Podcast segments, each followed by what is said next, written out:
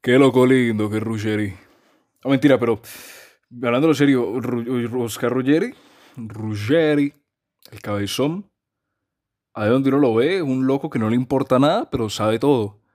Porque incluso yendo para atrás, él se vuelve, pues no se vuelve conocido porque sería mentira, pero retoma cierto nivel de importancia o por lo menos cierto nivel de reconocimiento internacional después de pues, su etapa de jugador cuando entra a 10, eh, a 10, 60, en discotecas, cuando entra a em, F90, bueno, 90 minutos de fútbol en su momento.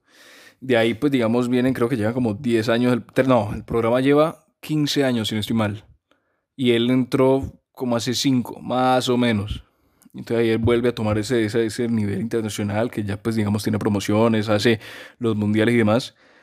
Pero si uno se va desde antes, desde mucho antes, como en los 2000 más o menos, 2000, 2004, 2005 más o menos por esa época, él ya estaba frecuentemente en televisión, sí, yo lo he visto en el programa de Fantino, o en los programas que hacía con Fantino, lo he visto con López, lo he visto con eh, Tinelli, y de alguna manera uno ve la evolución que ha tenido, porque antes, cuando aparecía por lo menos en, en el Continelli, era sobre todo spots, ¿sí? O sea, aparecía de vez en cuando, hacía algún comentario y demás, y pues desaparecía.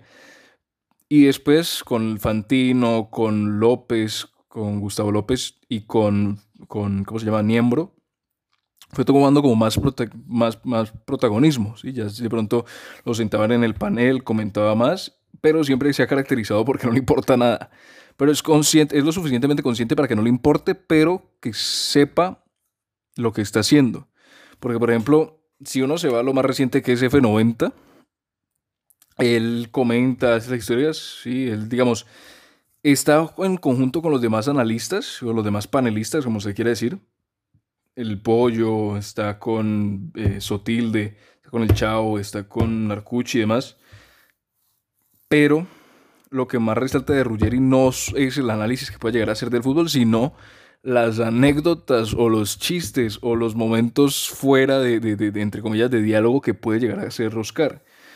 Y de alguna manera, si uno, por ejemplo, se va a YouTube, si uno se va a YouTube de, al YouTube de ESPN Fans, y uno revisa cuáles son los videos más vistos en ese YouTube, que tiene creo que en total más de un billón de, de visualizaciones en total en todo el canal, si uno se va a ver cuáles son los videos más vistos, uno va a encontrar los de fútbol, sí, de pronto alguna recopilación de un partido y demás.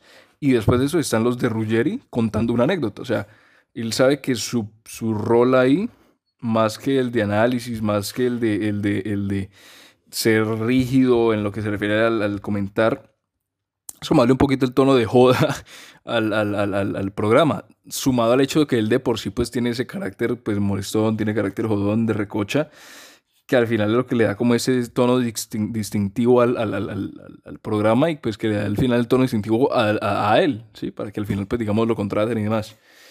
Y es alguien que también pues ha sabido adaptarse a los cambios, porque digamos pues él digamos era conocido pues en el mundo del fútbol, jugando en River, Real Madrid y demás, en la selección.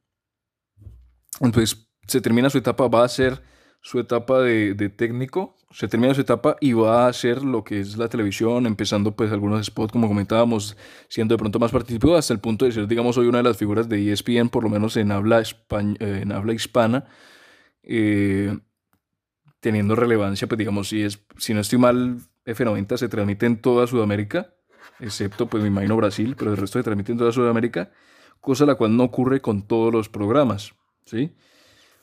Pero es como, como ver el hecho de que pudo, supo reinventarse, teniendo en cuenta de que no le importa nada, pero sabe de todo. Además que uno lo ve en el, programa y opina de todo, habla de todo, que si el ginecólogo, que si el bar, que si las escaleras, que si, que si los tragos, que si Navidad, que si esto, que si lo otro. Y al final uno lo ve y el tipo la ha sabido llevar, la ha sabido, la ha sabido llevar, la supo hacer, porque pues al final supo hacer la transición de, de, de mantener lo que ya tenía como jugador y ha podido generar a raíz de, la televisión y los medios.